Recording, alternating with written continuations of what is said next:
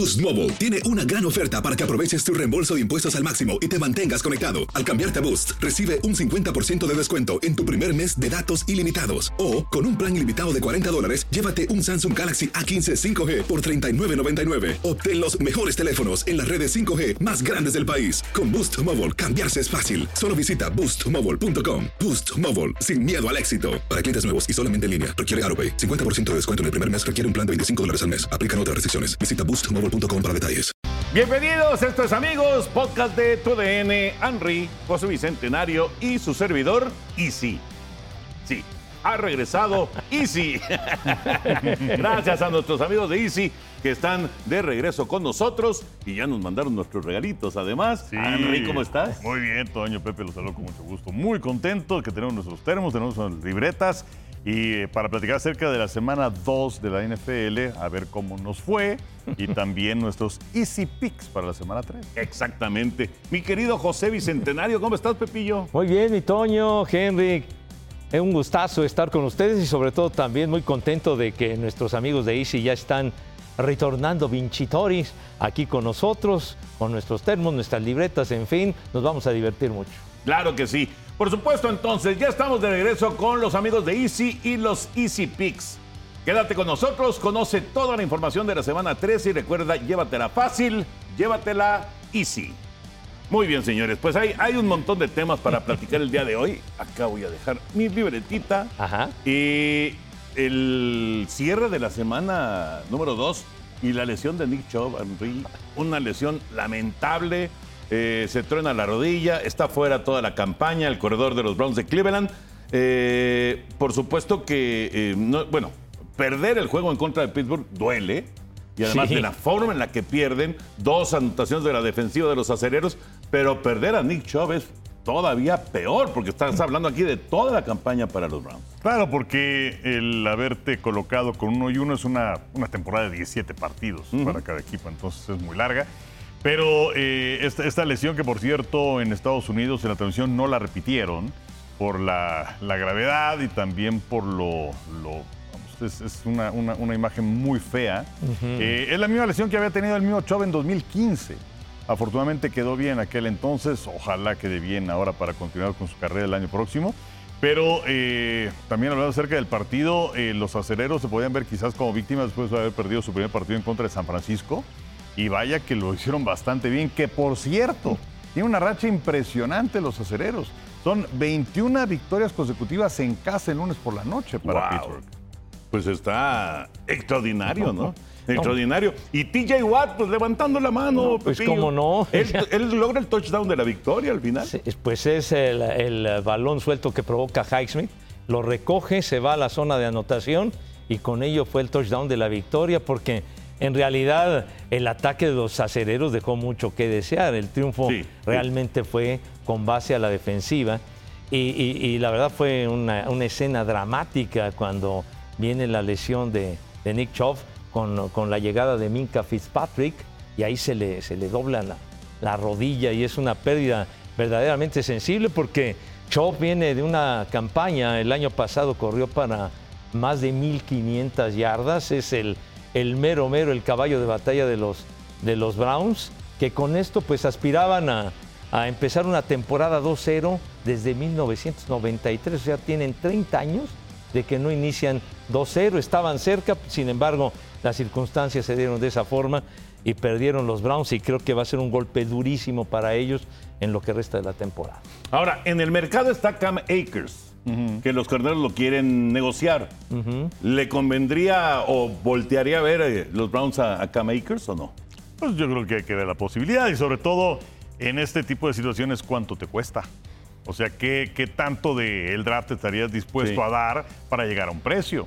A ver si se da como lo que sucedió con Jerry Jones y con Trey Lance de los 49 de San Francisco, donde eh, estaba en el mercado, pero pues ningún equipo decía va. Y de pronto dice Jerry Jones, selección de cuarta ronda, y San Francisco dijo, ¿dónde le firmo? O sea, otra, otra- una más de Jerry Jones, porque para mí Trey Lance no es mejor que Cooper Rush. Pero bueno, el caso es que eh, pues habrá que ver cuánto están dispuestos a dar, si es que realmente les interesa cambiar. Sí, bueno, van a tener que moverse por alguien. Pues claro. No sé si sean Akers. Bueno, Akers estuvo inactivo, no está lesionado y estuvo inactivo en el juego de carneros en contra de San Francisco, que hasta lo comentaste en la, Sí. en la transmisión que se extrañaba a, a Akers y, y bueno, ese, por lo menos es una opción para los Browns, ¿no? Sí, por, eh, eh, bueno, Akers fue el líder corredor de los carneros la campaña anterior, pero ya es un tipo conflictivo que ya había tenido broncas con Sean McVay desde el 2022. Inclusive lo marginó, luego regresó, tuvo un cierre espectacular en los tres últimos encuentros de, de la campaña regular del 2022. Parece que se limaron asperezas, arrancó esta campaña y en el primer juego consiguió por ahí de 29 yardas nada más y resulta que ya no lo vimos para nada en el, en el, en el juego frente a San Francisco, pero sí ya, ya, ya había problemas desde antes y pues bueno, este Akers fue la primera selección que tuvo en, en el 2020 los carneros. Es un tipo eh, capaz, es un buen corredor, pero parece que... que Medio conflictivo, ¿no? Que tiene problemas Sí. así fuera del emparrillado.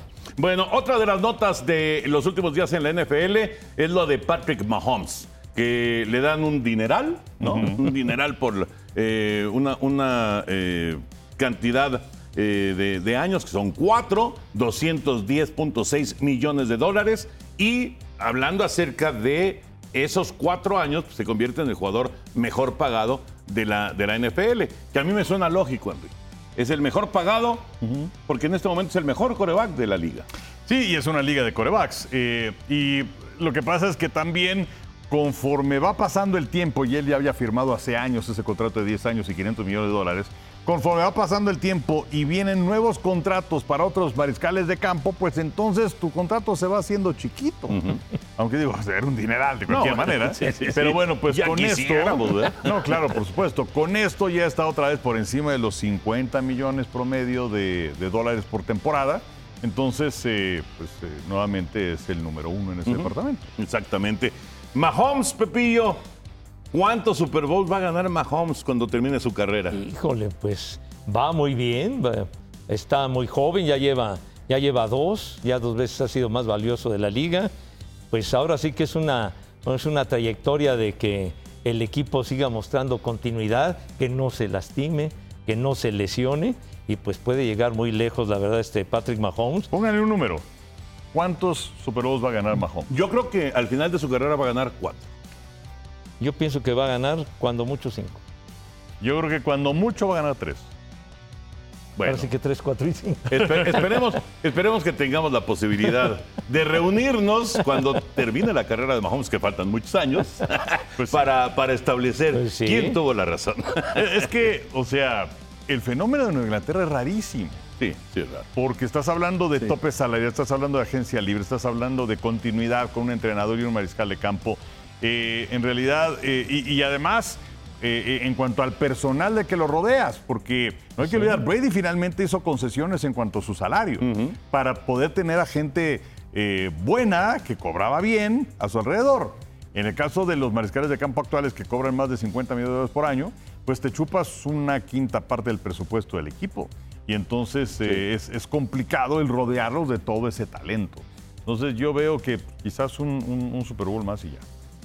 Pues es, es un, es un Bueno. tema interesante. Evidentemente es pura especulación. No hay forma de, de saber qué va, qué va a pasar con, con la carrera de Patrick Mahomes, pero habrá, habrá que ver cómo se va eh, desarrollando tanto Kansas City como los rivales. Claro. Porque la conferencia americana está durísima. Sí, es la más fuera. Durísima. Sí. Ahí están los corebacks que cobran un montón, ahí están los, los meros jefes. Entonces, vamos a ver si, si Sí. Kansas City es capaz de llegar al Super Bowl y, y- y- y pelear por ese tercer título para Mahomes, ¿no? Por supuesto, y bueno, de esa virtud enorme de, de Bill Belichick con los Patriotas de Nueva Inglaterra, que terminaba una temporada, se le iban jugadores, otros se retiraban, etcétera, y entonces él con selecciones colegiales o tomar elementos de otros equipos, inclusive ya de desechos, los llevaba a su equipo y no perdía regularidad. O sea, el equipo seguía a nivel y por eso también fue tan exitoso Brady,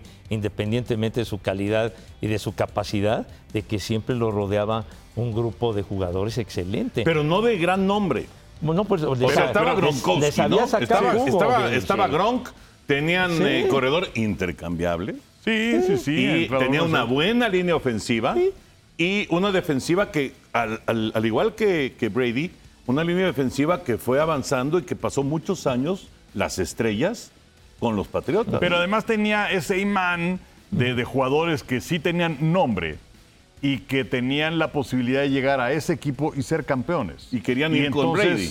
Queríamos, porque Brady pues, era imán de llegar lejos y de conseguir un título. Y entonces muchos jugadores eh, importantes sacrificaban parte de su salario con la posibilidad de ser campeón. sí, sí, de acuerdo. Sí, ¿no? De Pues acuerdo. esos, esos 11 títulos divisionales consecutivos, pues es, es un récord y, y Kansas City ahí va. O sea, los, los jefes buscan su octavo al hilo. Entonces, el chiste es mantener esa, esa regularidad pese a la salida o las bajas de jugadores, etcétera, para que pueda aspirar a, a ganar Que, otros que también les tocaron épocas en donde Miami andaba mal, Buffalo andaba mal, los Jets andaban mal. Y del otro lado, pues eh, Cargadores no alcanza a levantar, Denver hace tiempo que está caído, eh, en fin. Los Raiders. Ah, se me estaban olvidando. ¿Qué pasó, Henry? Los ¿Qué Raiders, pasó? bueno, este, ¿dónde estás? John Madden, Ken Stabler y Jim Plunkett. En fin. Otras épocas. Freddy Villet, Otras épocas. Dave Casper. Oye, Pepillo, ahorita Tomás que dije de Flores. Gronkowski, ¿sí es cierto que estás molesto con Gronkowski tú? ¿Por qué? Pues algo de Susana González, ahí no sé. ¿Qué pasó? ¿Qué pasó? Al contrario, y está muy bien acompañado el ¿Qué es tu crush? ¿No es el crush de Pepillo? Tan guapa, tan bonita Susana González. Muy, muy, muy bueno. Está bueno el promo, ¿eh? Ese promocional donde sale Susana. Muy guapa como siempre. Sí, la verdad es que de- debemos decir que nos enteramos de la existencia de ese promo al aire. Este, donde salía Gronkowski y salía Susana González y la verdad está, está muy bueno. muy Fue divertido. muy afortunado el Gronk, ¿eh? Tuvo suerte. Sí. Tuvo Muy suerte. afortunado. Oigan, hablando también de noticias de, de esta semana, del fin de semana, lo de Joe Burrow, que está en duda para jugar la, la semana 3. El problema en la pantorrilla está eh, siendo mucho más serio de lo que se pensaba. Y la, la recuperación, que aparentemente había sido buena para arrancar la campaña, pues no, ya vi- va, va echando pasos para atrás. Y es muy preocupante para Cincinnati. Pues sí, se, re- se reagravó este problema en el partido que tuvieron el fin de semana en contra de los Cuervos de Baltimore. Y ese partido que dices de lunes va a ser contra los Carneros. Y entonces, eh, de hecho, dice Zach Taylor, el entrenador en jefe, que bueno, tendrá que ir día a día, literalmente, para ver si que puede jugar Joe Burrow. Pero los bengalíes ya se colocaron con 0-2, igual que el año pasado, solamente que el año pasado sí estaba sano Burrow. Exacto, y ahora exacto. no está al 100%, y esa es la, la duda, ¿no? Va a estar eh, complicado si Burrow no juega. ¿eh? No, pero por supuesto. ¿no? Burrow se vio muy mal en el, en el juego inaugural, eh, que apenas eh, eh, con mucha lluvia, etcétera, perdieron frente a los Browns. Y, y en el duelo frente a los Cuervos de Baltimore, no se, no se vio tampoco muy exacto, que digamos. Y la lesión vino ya en la recta final en un pase, en un pase de anotación a T. Higgins que apenas y T. Higgins hizo una, una gran, una gran recepción, ahí fue donde eh, se empezó a, a- tocar la pantorrilla y todo esto, y ya, ya se veía con problemas Burrow.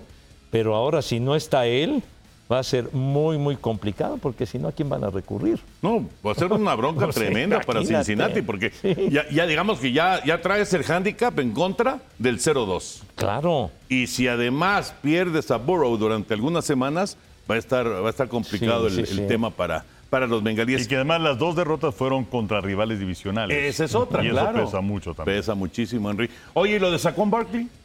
Saquon Barkley, pues mira, eh, yo creo que tuvo mucha suerte. Porque en realidad se pensaba que podía ser una lesión muchísimo más grave en el partido en contra de los Cardenales de Arizona, donde se da un regreso increíble de los gigantes, que habla no tanto de lo bueno que son los gigantes, sino de lo malos que son los Cardenales de Arizona. No digas, porque vamos a ver Arizona. Lo vamos a ver contra los vaqueros, que también tenemos que hablar acerca de Dallas y de los Jets. Pero eh, pues, ¿eh? vamos a ver a Arizona dos semanas consecutivas, de hecho, contra Dallas y contra San Francisco. Pero eh, pues sí, pudo haber sido lo peor Sí. para Saquon Barkley y tuvo suerte. Dicen que tres semanas, ¿no? Pues sí, pero o sea, se pensaba que podía ser ya sea una cuestión el high ankle sprain, como Ajá, dicen, que ajá. bueno, eso te lleva seis, ocho semanas, o una ruptura de tobillo, algo, algo peor. Sí, todo el año. claro. Eh, mi querido Pepillo, eso de- del Dallas en contra de Jets. ¿sí traes la milanesa o no? ¡Ay, ya no me acordaba! ¿Se dan cuenta los señores cómo hacen burla? Mira, ¿qué, qué dice Chava? A ver. ¿Qué? Se está, tú, no te digo. A ver, espérame, que, si- que la gente. Voy a poner aquí si el fueran las tres y cuarto, te diría lo que te mereces. a ver, Chava, por favor, dile al público aquí el- lo, lo que estás diciendo. Se está haciendo, güey, se está haciendo, güey. No te digo lo que te mereces. De verdad.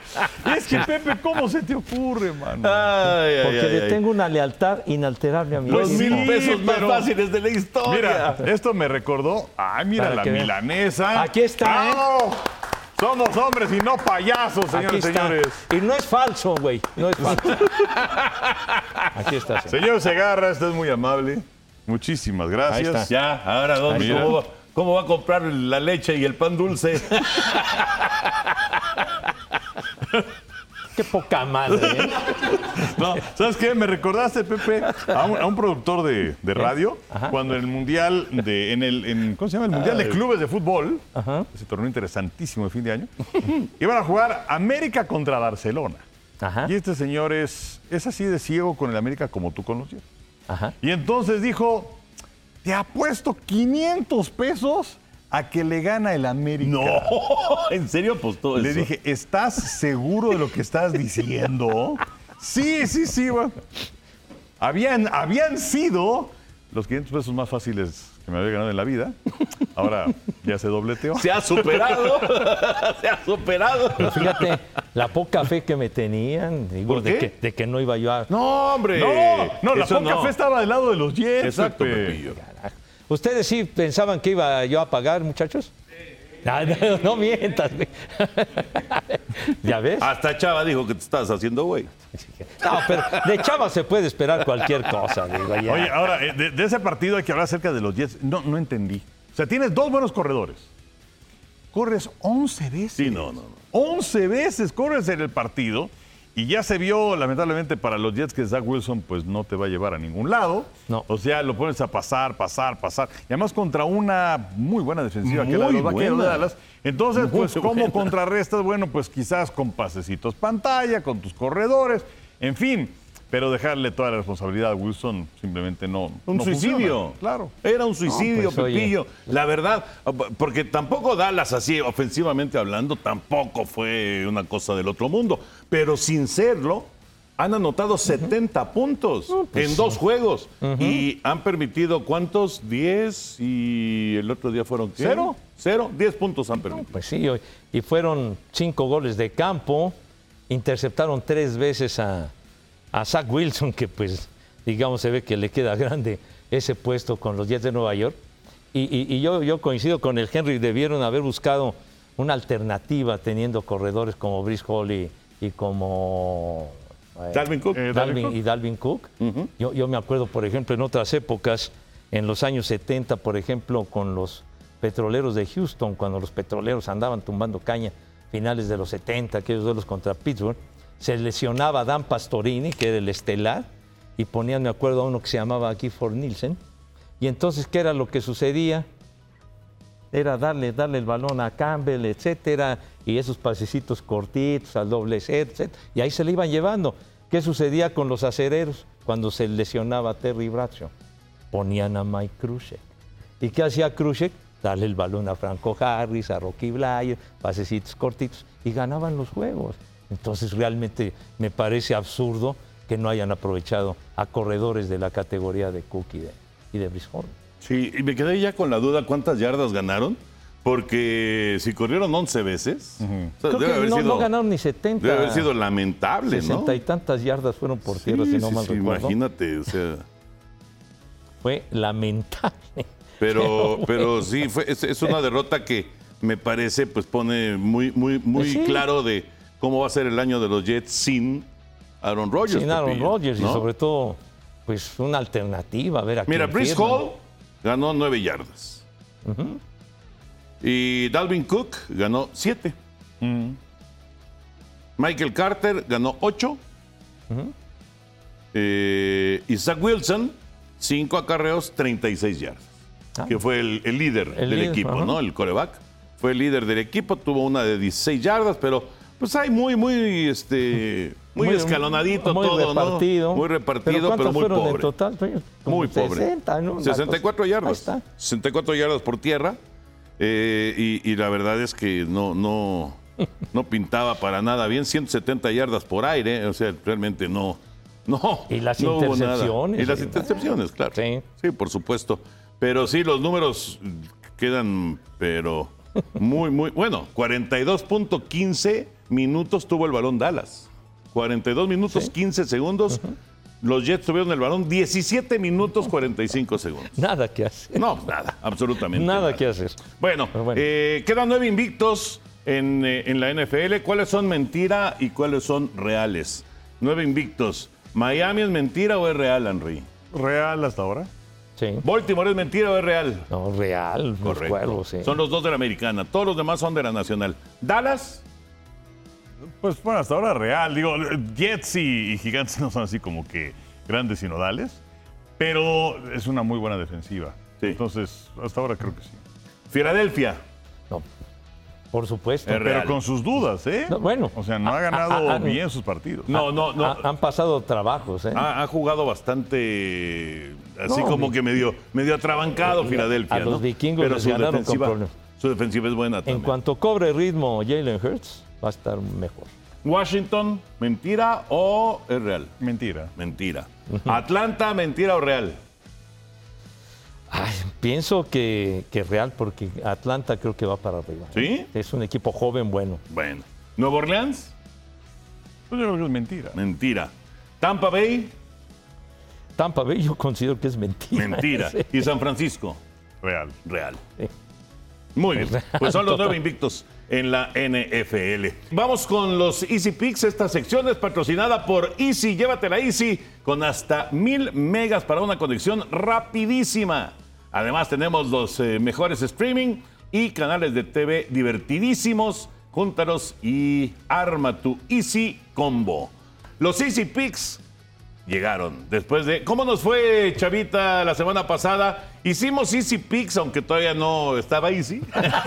Exacto, exacto, exacto. Nos anticipamos. Ahí eran los, los, este, Los pronósticos fáciles, porque era easy, Ajá, ¿no? ajá. Pero ahora sí- ahorita sí es easy de easy. Exacto. Yo uno, Enrique dos, Pepe dos. Uno, dos, dos. Muy bien. Y vamos con los Easy Picks, entonces, de la semana 3. Exactamente. Y hablando de easy en aficionados, Ajá. con Mr. Aficionado, tenemos Denver visitando Miami. Denver visitando Miami, José Bicentenario. Eh, voy Miami, obviamente. Yo tambor. Yo también voy con Miami. Y luego tenemos en Canal 9, 10.45 de la mañana, Blitz. Y a las 2.20 de la tarde tenemos Dallas visitando Arizona. Perfecto. Obviamente, los vaqueros. ¿No te quieres tirar de cabeza, Pepe? No, ¿Una milanesa? Para que te con mi recuperes. yerno con los cardenales, mijo. bueno, creo que los tres con Dallas, ¿no? Sí. Ahora estaba viendo también para incluir uno de los partidos que se juegue dentro del horario de Blitz, Ajá. ¿no? Un tercero porque tenemos siempre cuatro. Entonces, eh, creo que puede ser interesante. Fíjate, le vamos a dar la oportunidad al señor Segarra de irse de bruces, digo, de, de recapitular. Patriotas visitando a los Jets. Venga, Pepillo, Patriota. Porque además se me hace un partido, bueno, o sea, cerradón. Ajá. Jamás puedo ir en contra de mis Jets. Voy con los Jets. Pues yo voy contigo, Pepillo. ¿Ah, sí? Voy con los Jets. I can't believe it. Es que no. Hijo de Nueva Inglaterra. A mí Mac Jones de plano no, no me termina de convencer. Fíjate que, o sea, a mí tampoco, pero no se vieron mal contra Filadelfia y pudieron ganar. Y no se vieron mal contra Miami pudieron empatar, por lo menos. Entonces voy a decir Patriota. Bien, Ana. Muy bien, muy bien, para que haya algo diferente. Ya. Exactamente. Sí, sí, y luego tenemos eh, otra vez dos Monday Nights. Ah, Tenemos Filadelfia visitando Tampa y Carneros visitando Cincinnati. Entonces, eh, les doy a ustedes la opción cuál quieren tomar. Filadelfia en Tampa o Carneros en Cincinnati. Pues Carnero Cincinnati, ¿no? Con la cosa esta de, de la duda de Burrow. Ok. Así queda medio abierto. Sí, señor. Bueno, yo desde un principio mencioné a Cincinnati para llegar al Super Bowl y ganarlo, no puedo ir en contra de Cincinnati. Pero ¿por qué no? O sea, hay muchos imponderables en el camino. Voy con Cincinnati. Hombres Es más- necios. Es más necio que... Terco, ching. Bueno, Ay, a mí, porque me cae muy bien Pucanacua. Ah, Es bueno el Pucanacua ese. Oye. Yo voy con Carnero. bueno, yo, yo porque veo complicado que Cincinnati, o sea, sí está la cosa de burro, Pero ponerse veo 0-3, complicado que pierdan tres partidos consecutivos, entonces voy con los bengalíes de Cincinnati. Y estos fueron nuestros Easy Picks. Ahí están los Easy Picks entonces. Y oye, ahorita que dije Pucanacua, eh, primer jugador en la historia en tener esa cantidad de recepciones en sus dos primeros juegos. 25. 10 y luego 15, y 15, recepciones. sí, señor. Nadie en la historia había arrancado de esa manera su recorrido en la NFL y este muchacho surgido de Brigham Young y que la verdad pues nadie lo pelaba, nadie lo volteaba a ver, pues ahora resulta que es o se está convirtiendo en una superestrella de los carneros. Vamos a ver cuando regrese Cooper Cup, ¿verdad? a ver cuánto, cuánto le dan de juego los carneros. Pero de qué es una realidad el muchacho, es una Sí, realidad. Reclutado en una quinta ronda. Quinta ronda. Se fue muy abajo. Sí, exactamente. Recuerda que con Easy, además de disfrutar la NFL, contrata ya Easy Combos. Ahorra con internet de hasta mil megas, tus streamings eh, preferidos y canales incluidos por un super precio. Júntalos. Bueno, pues, eh, ¿algo más del NFL? Mm, ¿No? ¿No? Ah, ¿Tú, José Creo que ya, Bicentenario? ya liquidamos, chiquitín. Me parece bien. Entonces, mi querido Rodrigo, vamos. ¿Qué? Ah, mira, trae una cajita de Easy. ¿Es un regalito de Easy? Ay, ay, ay. Muchas Y gracias. Pepillo pone VIX. Volteale para que se vea Easy, Pepillo. Ahí está, Eso, ahí está. Ahí está. Ahí está. Hombre, siempre me tienen que andar regañando, pero bueno. A ver. Bueno, Ya vuelvo a quedar. ¿qué? ¿Qué pasó? ¿Qué? Espérame, pues es que está la cosa aquí para sacar. Está medio complicado, mijito santo, ¿verdad? Pero sí, es que lo ponen medio difícil. Traje unas figuritas muy, muy simpáticas, ¿verdad? A ver. Está sacando soldaditos. Ah, qué soldaditos, hombre. ¿Con cuál Pero velo, sus juguetes. ¿Cuál son? Este, vele por favor describiendo a la gente que nos Eh, estoy escucha. sacando unas, unas figuritas, por favor, si es tan Sí, amable. Pepillo. de, del automovilismo de la Fórmula 1, que pues, me gusta mucho y que he traído varios automóviles y todo esto. Pero tengo aquí la- las figuras de, de unos pilotos que pues admiro muchísimo A lo mejor los puedes ir mostrando y- uno, y- uno y que, por y logré conseguir a lo largo de los años. Por ejemplo, este, este que está aquí, Ajá. es nada menos que Ayrton Senna da Silva. Con su traje rojo Sí. y su casco amarillo. Su casco amarillo, Brazo arriba, sí, brazo arriba, festejando victoria. como solía hacerlo el piloto de las manos de seda.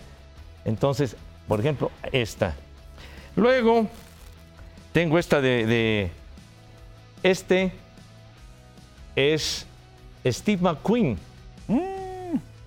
Steve McQueen de la película Le Mans de 1970-71, una película muy famosa, y Steve McQueen que era, ahora sí que adoraba el vértigo de la velocidad, sí señor.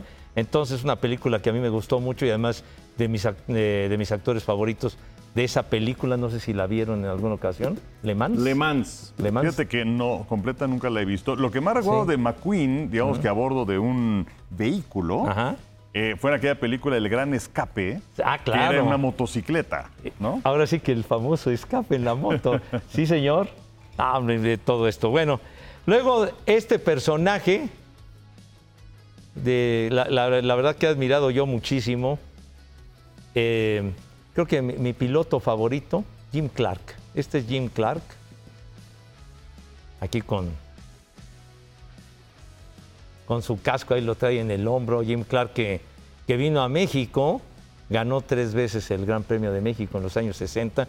Le decían el escocés volador con, con su Lotus, Jim Clark, pilotazo fantástico, mi gran ídolo, junto, ¿verdad? Porque traigo otro, Pedro Rodríguez. No podría faltar Pedro Rodríguez con, con ese, con esa famosa gorra que, que solía utilizar Pedro y que, pues bueno, era, era multicolor. ¿no? multicolor, sí, la, la, la- la gorra, aquí está, tiene, tiene su casco atrás, pero bueno, Pedro Rodríguez que, que ganó Le Mans, ganó las 24 horas de Daytona dos veces seguidas, ganó grandes premios de Fórmula 1, él ganaba donde lo pusieran y que lamentablemente pues tuvo una muerte trágica en el 71, Fue en Kialami.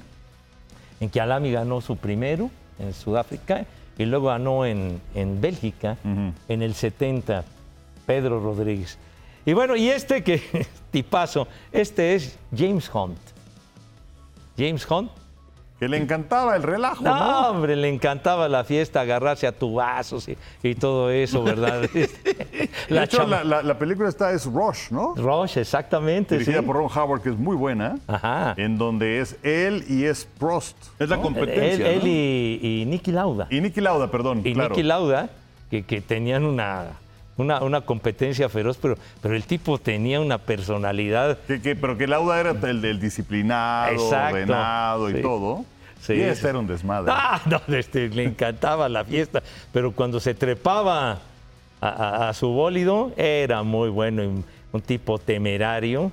Pues fue cuando, cuando le gana el campeonato, el campeonato mundial a, a- a Lauda en el 76 en, en- en Suzuka, que ahora ya viene la- el, Gran Premio de Japón. Sí. Cuando dijo Nicky Lauda, pues ahí nos vemos porque la tormenta está del carajo, ¿no? Y entonces ahí fue donde Nicky Lauda, eh, donde Hunt consiguió los puntos necesarios para, para ganar el campeonato mundial. ¿Este de dónde era Pepillo? Británico, James ¿Británico? Hunt. James Hunt. Que luego de, de retirarse hizo una carrera bastante buena en, en las transmisiones de las carreras de la Fórmula 1. ¿Ah, sí? ¿Se volvió comentarista? Tenían una, una, una rivalidad tremenda eh, con, con Nicky Lauda y como dice el Henry, es cierto, Lauda era un tipo que sabía todo, un piloto maravilloso de, de- todas las cuestiones mecánicas, etcétera. Estaba, estaba siempre al pendiente, pero sin embargo, no obstante esa rivalidad tan, tan, tan acendrada, se respetaban porque inclusive sale en la, en la película de Rush, que si no la han visto, véanla porque es una maravilla, cuando ya se aproximaba lo del Gran Premio aquel de, de Suzuka, etcétera, que estaba en entredicho el campeonato mundial en una conferencia de, de prensa, un, un periodista se burla de, de Nicky Lauda respecto al accidente que había tenido semanas atrás y que, que se re- recuperó y sobrevivió de milagro en el accidente del Gran Premio de Alemania. Y entonces, después de que terminó la conferencia de prensa, James Hunt procedió a partirle su madre al periodista. sí. O sea que había, había competencia, pero. sí, había, sí, sí, pero, había pues compañerismo. para, para- Compañerismo. por- porque no lo respetó por, burlarse de él. Sí, claro. Entonces, son, son de los de los pilotos que dejaron. que Oye, dejaron Pepillo, huella. ¿y, y es, es una colección o son de No, diferentes? son, son este, de difer- no es una colección, sino que los fui adquiriendo con el paso del tiempo, ya tiene, ya tiene años, pero cuando los llegué a, a ubicar de repente encontré a Ayrton Senna y otra vez pasó el tiempo. Ah, vi, vi a, a lo de lo de Steve McQueen o lo de Pedro Rodríguez, pero no, no es una colección. una colección como no, tal. No, no, pero ahora sí que me atreví a traerlos porque admiro muchísimo a esos pilotos. Sí, cómo no, es un, es un bonito recuerdo de, de figuras de antaño. Y bueno, lo de Pedro Rodríguez, pues yo creo que es una, es una figura tan, tan legendaria, Henry, que el autódromo lleva el nombre de él y de, y de Ricardo, su hermano, ¿no? Sí, sí, sí, que lamentablemente su hermano pues murió pues, mucho más joven, ¿no? Este, Sí, en el 62. Que Sí. tenía 19 años, dicen, ¿no? Estaba bien jovencito, 19, 20 años, eh, Sí. cuando el Gran Premio de México se realizó por primera vez, pero que no, no dio puntos para, para el campeonato mundial, pero sí vinieron todos, ¿no? Eso, a- a- ahora, así como que sirvió para que en el 63 ya fuera oficial, pero en el 62 vino Jim Clark y vinieron todos, y fue cuando lamentablemente Ricardo tuvo el accidente en la, en la curva Peralta. En la famosa curva Sí. peraltada. Pero bueno, muy bonito recuerdo, Pepillo. Cerramos el baúl. Cerramos el baúl, sí Me señor. parece muy bien. Tráete unas canicas para jugar. No seas así, hombre. unos, unos diábolos, ¿no? Para, No, ¿cómo unos diablos? Pues, ¿A poco crees que costaron tres pesos? Charros, charros. Bueno, béisbol, béisbol rápidamente, porque ya Chava va a empezar a presionar. ¿Cuánto llevamos, Chava? ¿Eh? Ah, está dormido el güey. Ah, estamos Ah, bien, mira. estamos bien, ¿Qué, estamos bien. qué- qué sigue después? ¿Qué viene? ¿Qué, ¿Aquí qué van a hacer en ¿Qué el sigue estudio? después? ¿Qué? Tricolor al día. ¿A Pero si ya jugaron, hombre. eso? ¿Qué, qué, qué? O sea, ya, ya jugaron. ¿Qué, qué más van a decir de Australia y de. ¿Qué? ¿Quién No, fue? ahora, ahora van a hablar de Alemania y de. ¿De ¿Cuál es el otro? Alemania? Juegan contra es Alemania. Ghana, Sí, pero- Es Alemania y Ghana. Ahí gana, ahí gana. Que Exactamente. hablen en la semana de los juegos. ¿Ahorita qué? De- van a seguir platicando de, de Uzbekistán. No, hombre. Bueno, ay, ustedes bueno. saben si se aburren sabroso. Pues sí. Ya, pues ya. Bueno, Pepillo, por favor. ¿Qué? Eh, porque además arrancó la Champions, Pepillo. ¿a qué emoción? Esta semana arrancó la Champions. Estoy viendo, pero. ¿Qué? Es que estaba tratando de ver cómo iba el Barcelona, pero no. No, ¿A no quién me le sale. importa, hombre? ¿Cuánto? ¿Ya, ya 3-0? Bueno. Henry, béisbol está jugando de. contra el Antwerp. Exacto. O lo que es lo mismo, Amberes. El Amberes. Henry, el, el, eh, campeonato de los Pericos de Puebla. eh, digamos que va a quedar en la historia porque es el primer mejor perdedor que logra coronarse al final. Eh, ¿Le quita algún mérito este campeonato a los Pericos haber perdido una serie de playoff? Pues mira, obviamente el primer razonamiento es, ese es el reglamento, ¿no? Eh, entonces pues, yo creo que no, digo, sí, eh, le ganaron los tres primeros a Veracruz y luego Veracruz les gana los cuatro siguientes, pero eh, también lo que hicieron después, o sea, eliminaron a los Diablos, que había sido el mejor equipo del sur durante toda la temporada, y luego eliminaron a Yucatán, que era el campeón del año pasado. Y luego le pegaron al equipo de los algodoneros, que también venía una gran campaña. Algodoneros que a su vez había eliminado el mejor equipo del norte en toda la temporada, que eran los tecolotes. Entonces, eh, pues para mí no, o sea, simplemente así son las cosas. Y, este, y, y se metieron, digamos que tuvieron esa oportunidad de, de una repesca y bueno, pues fueron los campeones con todas las de la ley. Es que yo recuerdo que en, eh, en- en campeonatos, perdón que mete el fútbol otra vez, pero en campeonatos, ¿A quién rayos le importa eso, En Toño? campeonatos de Mira, ¿sabes qué? Le vamos a dar chance de que estés con... ¿Cómo se llama el programa este que viene? tricolor al día. Tricolor al día. Puedes hacer, ahí puedes hablar de esto. De, Nada de más. invitado especial. ¿Pero qué dice Henry? Si Henry habla de fútbol en la jugada, a ver, Pepillo, dile algo. Bueno, pues es un programa de fútbol con unas dosis pequeñas de otras cosas. Pero muy pequeñas. ¿eh? pequeñas. Son Eh, unas capsulitas de este tamaño. No, no, son oasis. O- Oasis de Enrique Burak. en- Pero muy chiquititas. son unas cápsulas como de, del- del Chapulín Colorado, de Chiquitolín. No, no, cuando, cuando eh, sale un campeón de la reclasificación, luego, luego viene la, eh, la- no, no la crítica, pero sí el, el tratar de me- medio quitarle mérito a, a ser campeón. Yo sinceramente no le veo, pero para nada, eh, que, que- que le pueda quitar algo el haber perdido una, una primera ronda, porque, como dice Enrique, estaba en el reglamento, ¿no? Y Puebla jugó de maravilla. no, pues sí. Puebla jugó muy bien y Sergio Omar Gastelo manejó realmente muy bien al equipo. En todos sentidos, ¿eh? En el picheo, en la decisión de tocar la pelota, de to- de todas las jugadas que mandó. Todo le fue saliendo muy bien a Sí, Puebla.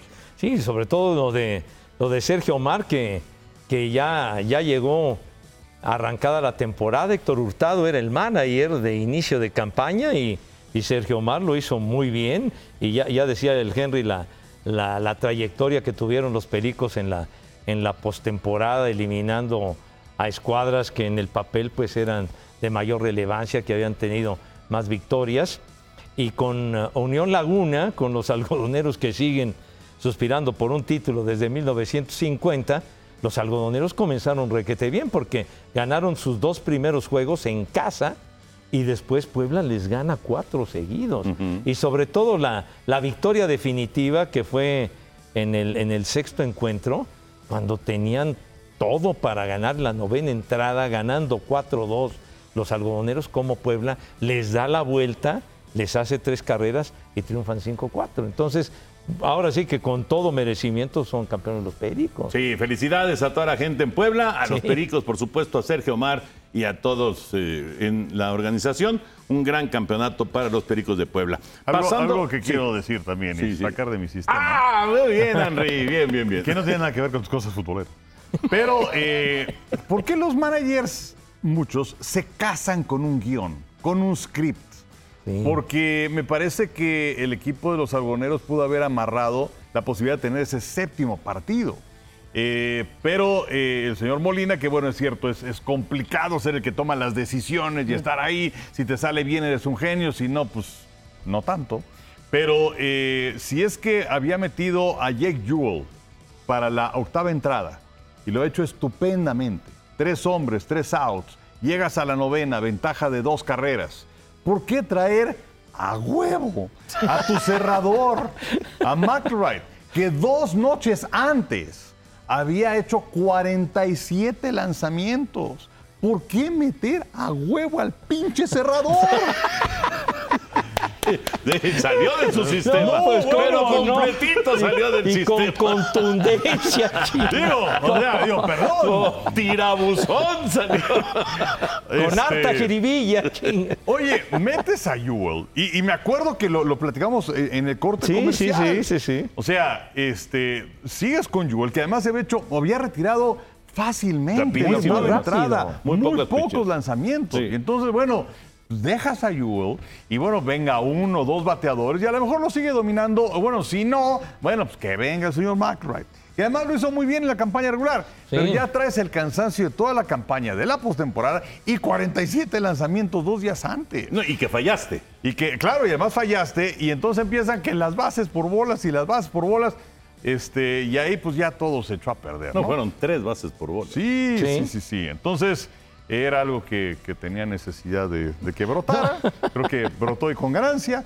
Eh, y entonces, bueno, este, creo que, creo que los managers eh, tienen que olvidarse un poquito del guion y manejar un poquito con sentido común. Cada vez menos. Sí, La- poquito. lamentablemente, cada vez menos eh, vemos esto y lo veremos en los próximos años. Es un hecho. Ellos traen su script y lo van a seguir al pie de la letra. No se van a salir de ahí. Está clarísimo. Eh, los analytics, esto de la sabermetría, Sí. es, es algo que ha invadido de manera eh, completa el béisbol. Es, es, eh, es algo que sí ha ayudado en, en general, pero que también le ha quitado esencia. Esa Claro. esencia de, de- en un momento dado decir, ¿sabes qué? Este cuate anda muy bien, mejor lo dejamos. Sí. Claro. Aquí Ese- este ajá. está, está, es el caballón ahorita y mejor lo dejamos. Ya esas cosas no se dan. Sí. Sí, en el o sea, béisbol ya no se ¿Dónde da. está el, el feeling? Mira, no, algo que sí no me hay. gustó de cómo manejaron muchos managers del, del Liga Mexicana en la postemporada, el famoso toque de pelota. El hacer el béisbol chiquito, el fabricar carreras, el avanzar al corredor, a la intermedia con un toque y luego que viniera un imparable. Y varias veces funcionó, eso me dio, me dio Sí, mucho claro. gusto que ¿Y se qué dice la sabermetría? Pues que es regalar un out. Es regalar un Sí, sí. Es regalar un out. Eso dice la sabermetría. Pues sí, es, pero- es algo, es algo que desgraciadamente nos ha quitado el, el tema de los analytics, nos ha Sí. quitado eh, eh, en el béisbol. Esa sensibilidad, por- pero por ejemplo, dice, regalas un out, pero es un out útil porque avanzas a tu corredor. Claro. Entonces, y, y vienen carreras. Para la sabermetría es un out inútil. No, pero pues, pues están mal, pero están mal. Carajo, Pues sí. de veras. O sea, es, es- es- es una herramienta la tecnología. sí, Pero, pues digo, ok, tengo estos datos, qué bueno, a ver qué es lo que yo pienso, si me sirve, no me sirve, me late en este momento que puede ocurrir o no me late. Y ya. O, o la, la- la sensibilidad de un manager, ¿no? De repente que vaya al centro del diamante y, y que a- a- a- actúe como psicólogo, ¿no? De repente me la juego contigo y yo aquí vas bien, aunque llevas tantos lanzamientos como ten aquí. No, yo estoy la- con ustedes, me- Me la totalmente. rifo y aunque nos partan la madre, tú estás aquí y le infundes Y mira, y así le pasó a tipo. McElroy. Pero bueno, pero lo que pasa aquí es de que sí está el, el- el script muy hecho, porque en ese juego, eh, por ejemplo, ya tenía eh, el script José Torres, El el zurdo. para la séptima, Así es. Yuel para la octava y McElroy para la Ah, no, novena. pues así estaba. Sea, y no se iba a salir de ahí. Sí, entonces, Torres sacó en tres hombres de volada. Jewel sacó tres hombres, ni se despeinó, y luego vino con el otro y le partieron la mano. Entonces, Pero eh, yo insisto, ¿eh? yo estoy de acuerdo con lo que, que- que dice Enrique, que sacó su, de su sistema violentamente. Pero hasta que dio tres Estoy bases de por acuerdo- bolas, lo sacó, Estoy de acuerdo con. Bueno, y bueno, y el que metió tampoco hizo nada. No, no, bueno. Ya, ya estaba con la soga No, pues sí, al cuello, ya no había nada que hacer. Era Ibarra, ¿no? Ibarra era Ibarra, que sí. Ya, ya trajo al zurdo cuando estaba la cosa eh, frita. Pero a ver, también es una forma. Es que yo trato de imaginarme y trato de entender qué es lo que pasa, no, no, no por la mente del manager, ¿eh? Sino porque el manager estoy seguro que muchas veces quisiera hacer otra cosa y no y termina no haciéndolo porque no quiere salirse del script. Yo quisiera más bien los, a, a los que le rinden cuenta eh, los managers, Ajá. a los directivos. Cuando llegan y en, en esa reunión terminando el juego, no solamente una serie final, cualquier juego, y a ver, vamos a analizar qué fue lo que pasó, pues esto y esto y esto. Oye, pero los analytics decían esta, ¿y por qué no lo hiciste? No, porque a mí me latió. Estoy casi seguro, casi seguro que el 90-95% de los managers siguen el script, porque si no, a la segunda o tercera que no les salga, los corren. No puede ser. O sea, puede ser. Pero también esperas que venga un poquito más de sentido común de la gente que toma las decisiones. Debería de ser. Pues sí. Debería de ser. Porque pero muchas no veces pasa. quien, o sea, los que sacan estos datos, pues muchas veces son actuarios Claro, o en sí. grandes ligas es gente que estudió en Harvard y no sé qué tanto, y entrega su hojita y de béisbol no tienen ni idea, ¿no? Pero bueno. Ya. pues ahora sí, que, qué bueno que sacaste el tema con Gracias, Pepillo. No, y había, había que recordarlo porque sí es un momento que pues ya lo define todo. Claro, porque además, fíjate, o sea, ese, ese día, el 15 de septiembre, además de ser la fiesta de todos los mexicanos, era el 91 aniversario del Estado de Revolución. Así es. Y era el 116 aniversario de la fundación de Torreón. Y todo se fue al carajo. Y, to- y- y- y- y perdieron. Y perdieron. Y perdieron el campeonato. Ahora, yo les pregunto, nada más, ¿eh? como abogado del diablo. ¿Qué pasa si dejan la novena a Jewel y le hacen tres carreras como al final pasó? Es que en mi caso, yo no hubiera dejado a Joel para que le hicieran tres carreras. O sea, eh, si, si es que empieza a meterse en problemas, pues bueno, venga, véngase para acá el, otro, McRae. ¿Tú, Pepillo? Igual. No, no, no te esperas a, a tanto daño. O sea, ver cómo arranca la labor en la novena entrada y dependiendo de, de cómo comienza, uno o dos bateadores, pues va para afuera si es que no logra dominar. Sí, pero Es que si, si deja a Jewel y a Jewel le abren con hit y luego da una base por bola, se ponen dos en los senderos sin out y, y viene y tiene que entrar McElroy ya con presión, ya no, ya no, no con, con inicio de entrada, sino con presión, te aseguro que, eh, bueno, Molina no regresa a Torreón jamás, ni de vacaciones. Pues es que entonces, o sea, con todo esto que, que se ha estado hablando en los últimos instantes, los managers, como también sucede con algunos técnicos de tu queridísimo fútbol, pues son cuidachambas. Pues sí, pues sí. Tristemente. Sí, sí, exactamente. En fin. Exactamente. Oye, aquel, el, el- el juego de, de la Serie Mundial del, del 2018, cuando transmitíamos. Entonces, este, que estaba tirando el, el zurdo de los Dodgers de maravilla, la octava entrada. Ah, claro. Ah, ese Rich Hill. Rich y Hill. aparece el baboso de Dave Roberts. Sí, tenían ventaja y todo esto, y que el número de lanzamientos y no sé cuánta historia, pero el tipo estaba dominado, casi, casi no le habían Iban, pegado. que- iban 4-0, si no me equivoco. una cosa así. Y fue, perdón, y fue el día posterior, que, bueno, que fue Al maratón, ¿no? Al, al maratón de 18 Sí, señor. entradas, Sí. ¿no? Sí, señor. O sea, era para poner la serie 3-2, ¿no? o 2-2. O 2-2. No, era ya este. Sí, para, para asegurar regreso a Boston. Sí, pero ganaban. entonces, exacto, o sea, se ponía la serie 2-2. Sí. Y entonces ya con Sí. ese triunfo y luego el domingo y se acabó la serie. Sí, el domingo les partieron el hocico, que creo que era, fue, ¿fue o Kershaw o fue Darvish? No me acuerdo, no me acuerdo si estaba ahí eh, Darvish todavía. Pero Sí. bueno, era para empatar la serie, dos victorias por bando. Y el baboso de Roberts saca a Rich Hill y les parten la madre y les dan la El- vuelta. y le vino el rally en la Sí. octava, no sé qué, y pierden el juego y al día siguiente pierden y se acabó la serie mundial. Cuando el tipo estaba dominador, pero en forma. No, no, era un juegazo que estaba tirando Rich Hill. Pero fíjate qué curioso, porque una, cu- ¿cuándo fue que consiguió el campeonato? ¿En 2019? Que- en el 20. do- En el 20, dos sí. años después, ¿no? En la pandemia. Dos sí. años después, ¿qué decisión toma Roberts? Que eh, tampoco es santo de mi devoción, para nada, me parece que es desesperante, pero eh, toma la decisión de mantener a Julio Urias tres entradas. O sea, séptima, octava y novena lanzó Julio Urias en el juego que les dio el campeonato a los Dodgers. Pues sí, parece que aprendió el güey. Enmendó la plana.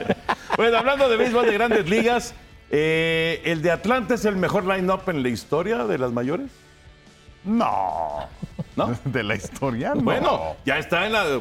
Han puesto ahí en Estados Unidos en discusión si este es el mejor line-up de la historia. No, es un buen line-up. pues, él puede ser el mejor line-up del momento. Tienes a tres hombroneros, a tres que tienen 35 más hombrones en el año. Cinco, Enrique. Bueno, ya son cinco. Cinco, cinco, Sí. y es la primera vez que ocurre en la historia. En la historia, ¿eh? Ahí te va. A ver. Al momento de, de grabar esto. Matt Olson, 52 home runs. Ronald Acuña, 37. Austin Riley, 36. Marcelo Zuna, 35. Y Ozzy Alvis, bueno, Ozzy Alvis es el que nos falta, pero lleva 31. O sea, si Ozzy Alvis lo, lo hace, van a ser 5. Ahorita son 4 y es la primera vez en la historia que cuatro bateadores de un equipo en una temporada llegan a la cifra de 35 home runs. Nunca se había presentado y si Alvis cierra fuerte, van a ser 5 conectando 35 home runs por lo menos. Sí, para mí no. O sea, no. sí es Ya. el mejor del momento. Pero Ya- bueno, ya también hay que tomar en cuenta ¿eh? que tienes 30 equipos. 30. Sí. Y entonces, pues ya el talento está bastante diluido. O sea, hemos visto a muchos equipos que tienen a dos. Bueno, ya que tengas tres muy buenos abridores, ya es que decir. Y antes, pues eran muchos menos equipos de grandes ligas. Y había ganadores de 30 juegos, ¿no? También. Y por supuesto había un montón de ganadores de 20 juegos. sí, bueno, y eran otras cosas. Y también mantenían a los pitches mucho más. Así es. Pero digamos que el talento está mucho más diluido ahora. Está mucho más diluido. Sí, yo- yo siento que es aventurado decir que es el mejor de la historia. No, no, no. bueno, No, yo, creo que estamos de acuerdo en que Sí, no es el no, mejor no, de la digo, historia. es- es al- es un- es pero un sí logro. está, pero sí está, sí tiene que estar este, este bueno, de Atlanta sí. entre los mejores de, de, de- de- todas las es un épocas. logro muy importante. Hombre. este, Es como que, que vimos la fotografía hace poco, ¿no? De cuando los Dodgers estuvieron a 4 de 30, Ah, ¿no? pero eso es en, En- en- Amigos en VIX. Ah, bueno, pero... Eso fue en pero- Amigos en Que por cierto vamos a hacer la Dodgers. invitación para que nos sí, escuchen y nos vean los viernes, casi siempre a las 8 de la noche, a través de, de Zona 2DN de VIX y las repeticiones sábado y domingo. Exacto. No, pero sí, la, la verdad, pues es un orden al bat fantástico.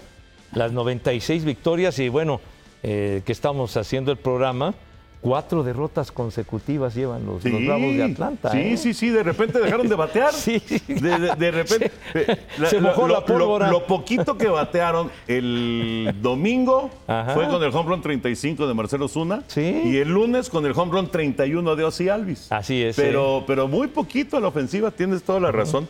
Pero sí es de llamar la atención. Eso, o- obviamente, no es el mejor line-up de la historia, pero es muy No, buen no, orden pues, al bat. pues, Muy no. buen orden al bat.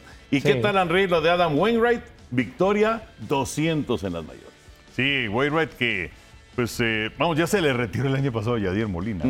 Y ahora Wainwright que continúa con los Cardenales de San Luis, que pues es de lo, de lo poco bueno de San Luis, porque lamentablemente no van a ningún lado en esta temporada. Pero Wainwright inclusive es el líder en juegos completos en activo de, de grandes ligas. Pero bueno, muy lejos de lo que se hacía antes. Sí, sí, sí. Pero bueno, es, es un buen pitcher, una gran carrera que va a estar en el Salón de la Fama. Siete entradas, sin carrera, cuatro imparables en una victoria de San Luis 1-0 sobre Milwaukee. De, de los pocos que quedan de la vieja guardia. de la ¿no? vieja guardia y sobre todo un batallador de la, de la lomita, Dan Wainwright, que, que ha tenido lesiones. Me acuerdo una ocasión que transmitimos un juego empezando la temporada y bateando se, se lesionó y ya quedó fuera. Y, y- y ahí empezaron a decir que por qué no había bateador designado en la, en la Liga Nacional, etcétera. Pero el récord que impuso de, de aperturas teniendo como, como Compañero. batería a Yadier Molina. En fin, la, la verdad que nos da mucho gusto por él porque siempre ha sido un guerrero de, de la lomita Wainwright y pues apenas el tercero de los Cardenales en tener 200 victorias. Eh, apenas el tercero. El tercero. Con un Jesse Hines de hace muchos años y por supuesto Bob el maestro Bob Gibson. Pues sí. sí. Pero, pero Wainwright, inclusive Wainwright estuvo en el Clásico Mundial. En- Sí, en sí. el Clásico Sí, Mundial. sí, sí, sí. Bueno. Yadier también, ¿Sí? pero como manager. Como manager. Pero qué bueno que, que llegó a sus 200 victorias. Apenas la quinta en la temporada para. para Apenas, Wainwright. sí, sí. De hecho, estuvo estancado un buen rato. sí, sí, sí, sí. Y, y luego llegaron dos victorias de manera consecutiva. ¿Qué pasó, chava? ¡Oh! ¡Ah, ya, hombre! ¿A qué hora graban lo del tri? ¿A las 3? Y que tienen este, que poner mucha escenografía y cosas de eso. ¿no? Ah, Bueno, eso sí, los señores tienen que comer. Ah, bueno, entonces, entonces, bueno, eso sí. Sí, Eso además sí, ya son las ¿qué? las dos. Ya las 2 y 4. Atlanta. Que yo invite con mis mil pesos los tacos. Mejor gánenle apuestas a Pepe. Bueno, que no sean tacos, que sean guaraches. Ay, qué ricos los guaraches de aquí enfrente. ¿eh? Ah, aquí del Nancy. Sí, cómo no. Con Delicioso. su huevito revuelto, con jamón encima. Y yo, yo, la yo le, salsita yo le verde. pongo huevo estrellado. Huevo estrellado. Sí. Y déjame decirte que estoy desayunando eso diario. Despachadito con ganancia. Ya sabes que yo soy un poco rutinario, Sí, así sí, que ahorita estamos en la rutina del guarache. Atlanta, Dodgers, Tampa, Baltimore, equipos calificados, son los cuatro que ya tienen boleto. De aquí sale el campeón de la Serie Mundial. Sí. Pepillo, Yo también estoy de acuerdo. yo también. Sí, señor. Yo también. Bueno, y para cerrar, porque ya nos está molestando Chavita muchísimo, eh, Copa Davis, México venció a China. Sí, les ganaron tres puntos a uno. Esto fue en eh, Mérida, donde se acabó esta, esta serie. Y eh, pues ahora hay que esperar a ver a quién vas a enfrentar. México está en el grupo 2 ahora y este, vas a tener que enfrentar a uno de los del, del grupo 1, de los 12 perdedores. A ver contra quién nos toca. Si, le, si ganas esas, esa serie, ¿vas al, Subes. al, al grupo bueno? Es, es el grupo 1, sí. Ahora, no sé si hay un grupo mundial ahora. Y luego está el grupo 1, 2 y 3. Es que nos perdimos, ¿no? Sí, en el no, pues, camino que ya- de la ya Copa Porque además Copa ya Davis- cambiaron absolutamente Ah, todo. Ya Sí. no es como antes. Aunque estas series de grupo 2 y todo eso siguen siendo en, en- o, o visitas o estás en casa, porque ya en, en- en, digamos, los meros meros Sí. ya juegan en una sola sede Sí. y en una semana. Sí, la- El lamentablemente. estilo Piqué. Pero Sí. pues ya no es lo mismo. No, pues la, la Copa Davis, que nació en 1900 justamente, ya perdió su esencia, ya no es lo mismo que antes, porque era, era, era una pasión la ¿Te cae Copa gordo Davis. Piqué? ¿Mande? ¿Te cae gordo pues, Piqué? No, pero digo... Le caerá gordo a Shakira. pues, sí, ya, ya es onda del señor, ¿verdad? Ya, ya de lo que No, se- porque Piqué, fue, fue idea de Piqué. Fue- fue idea de este, Piqué, este pero- torneo, este torneo, Sí. este formato de Copa Davis fue idea de Piqué. Pero pues ya no es lo mismo de antes. Estoy ya, de acuerdo. Ya, ya- ya la esencia de la Copa Davis era, era fantástica, ¿no? Sí. De, de recibir en, en casa una serie contra el país que fuera, etcétera. Viernes, sábado y domingo. Se, se levantaba la pasión brutal, ¿no? Sí. Entonces, pero ya, ya, ya es otra cosa muy diferente. Sí. ¿Ibas a decir, Henry? Eh, no, digo que a mí me gustaba también antes y nos tocó también esa, esa gran pasión de la Copa Davis que se vivía en el eh, Deportivo No, Chapultepec y luego que lo llevaron al, al Club ¿Fueron Alemán. alguna vez al Deportivo Chapultepec o lo veas por tele? Eh, no, o sea, era por tele. ¿Tú fuiste alguna vez? A serie, ¿A Copa de- Davis? a serie de Copa Davis en el Deportivo ¿No? Chapultepec no me tocó verlas por televisión. Por sí, no, no, supuesto, bueno, ¿no? claro, claro. Desde los y las 60. pasaban todas, ¿eh? Claro, Sí, y, sí, y claro. ahora sí que hay en Canal 5. Sí, sí, sí, las pasaban Sí, todas. Sí, sí, sí. Pero luego sí nos tocó el club alemán Ajá. en varias ocasiones. Hasta en el Palacio de los Deportes, aquella serie contra Estados Unidos, claro. que, que Estados Unidos ganó fácil. Cuando ¿no? el papá de Leo Lavalle, presidente de la federación, Sí, sí, que a mí en el Club Alemán me tocó, ah, me tocó en radio contigo, creo que dos, una con Rusia y Canadá. hi- hicimos esas Y me tocó estar una contra Holanda, pero yo era así que el reportero de cancha Ajá. este, de, de esa serie Copa Davis en tele. Pero sí, sí nos tocó la de aquella inolvidable contra Alemania en el 86. Sí nos tocó transmitirla ahí en el club alemán. Sí, cómo no. Qué buenos recuerdos. Amigos, no olviden visitar las redes sociales de Easy y ver toda la información del emparrillado. Recuerda que júntalos con Easy Combos llévatela fácil, llévatela easy. Y bueno, pues ya nos vamos a despedir. Muy rápido, Henry y Pepillo, ¿cuál es el juego, hablando de Copa Davis, que más recuerdan? El que dicen, este, hasta el día que me muera, lo voy a seguir recordando. Pues se te podría decir Jimmy Connors contra Raúl Ramírez. Tenías 10 años, Henry. Pues sí, pero fue, o sea, te- tengo imágenes ahí más o menos, este, pero es que además fue una gran resonancia, Sí. ¿no? ¿Lo viste el lunes o no? Porque se fue al lunes el, el juego. Empezó el no, domingo. no me acuerdo de haberlo eh, visto el lunes, pero sí el domingo. El domingo, pero no, pero te fuiste a la cama sin saber cómo había Pues terminado. sí, como habían quedado. Y bueno, desde luego lo del 86, cuando México le gana a Alemania. Aquí- ¿no? Ajá. Que, que viene Boris Becker, que Becker gana sus dos puntos de singles. Sí, Y luego, bueno, pues México gana sus otros tres. sí.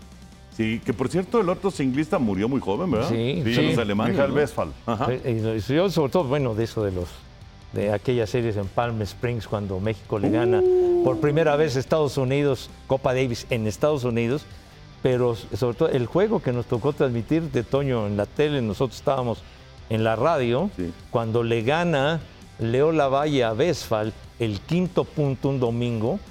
eh, También se fue el lunes. Sí, claro, o sea, Westphal iba ganando, si no mal recuerdo, dos sets a cero. Y se levanta Leo Lavalle y ya se fue oscureciendo, oscureciendo. Y el ambiente era como, como si estuviéramos en un juego de fútbol. La gente metida, un ambientazo bruto. Sí. Entonces se suspende por falta de luz. Y luego al día siguiente, lunes, fuimos a transmitir tanto para televisión como para radio. Y se juntaron como 8 mil personas, Sí. casi se llena para la conclusión y gana Leo Lavalle y le pegan a Alemania que venía de cuando Becker ganó Wimbledon en el 85. Fue un recuerdo inolvidable ese, ese triunfo de, Leo Lavalle. El gran momento de Leo, ¿no? Pero por supuesto. El gran momento de Lola Valle Sí. en el tenis. Yo también, la verdad es que ese de. Qué bueno, por supuesto el de Raúl, pero yo, yo me acuerdo, obviamente el de Jimmy Connors, pero yo me acuerdo que eh, curiosamente le tocó a Raúl enfrentar a Brian Gottfried, Sí, claro. que era su compañero de dobles Sí, y sí, que sí. ganó todo con, con Brian Gottfried en, en dobles, pero le tocó ser rival a Gottfried de Raúl Lo Ramírez. trajeron de singlista. Lo llevaron de singlista, A- a- a- exactamente. a Brian Godfrey, al bigotón. Pero no me acuerdo si fue la del Chapultepec o si fue la de Palm Springs. No, no, fue en la del Deportivo Chapultepec. Fue la de México. Que, que- que vino Connors y el otro singlista de México era Marcelo Lara. Marcelo Lara. Y le dio un partidazo a Connors Sí. que sudó Connors para ganarle a Marcelo sí, sí, esa vez. Me acuerdo. Sí. Y además curioso porque esa serie Copa Davis eh, y, y la de Palm Springs se dieron en el mismo año. Sí, sí, sí, sí. En el mismo año, no me acuerdo por qué, pero se dio en el mismo año. No. Y en Palm Springs fue el dobles cuando gana Raúl con Chente Sarazú, un partidazo brutal, ¿no? Sí. Que, que ganaron aquel cuando estaba Stan Smith y Roscoe Tanner y, y puros jefes, ¿no? Y luego ya nos eliminaron porque como era Sudáfrica el rival, no, no, no enfrentábamos a Sudáfrica por el apartheid. Exacto. Y entonces perdimos en la mesa. Pero bueno, en fin. Ya nos vamos, Henry. Un placer. Gracias. Ah, mi querido José Vicente. Un gustazo. Y gracias a nuestros amigos de Easy que ya están con nosotros aquí en el podcast. Amigos, nos esperamos la próxima semana.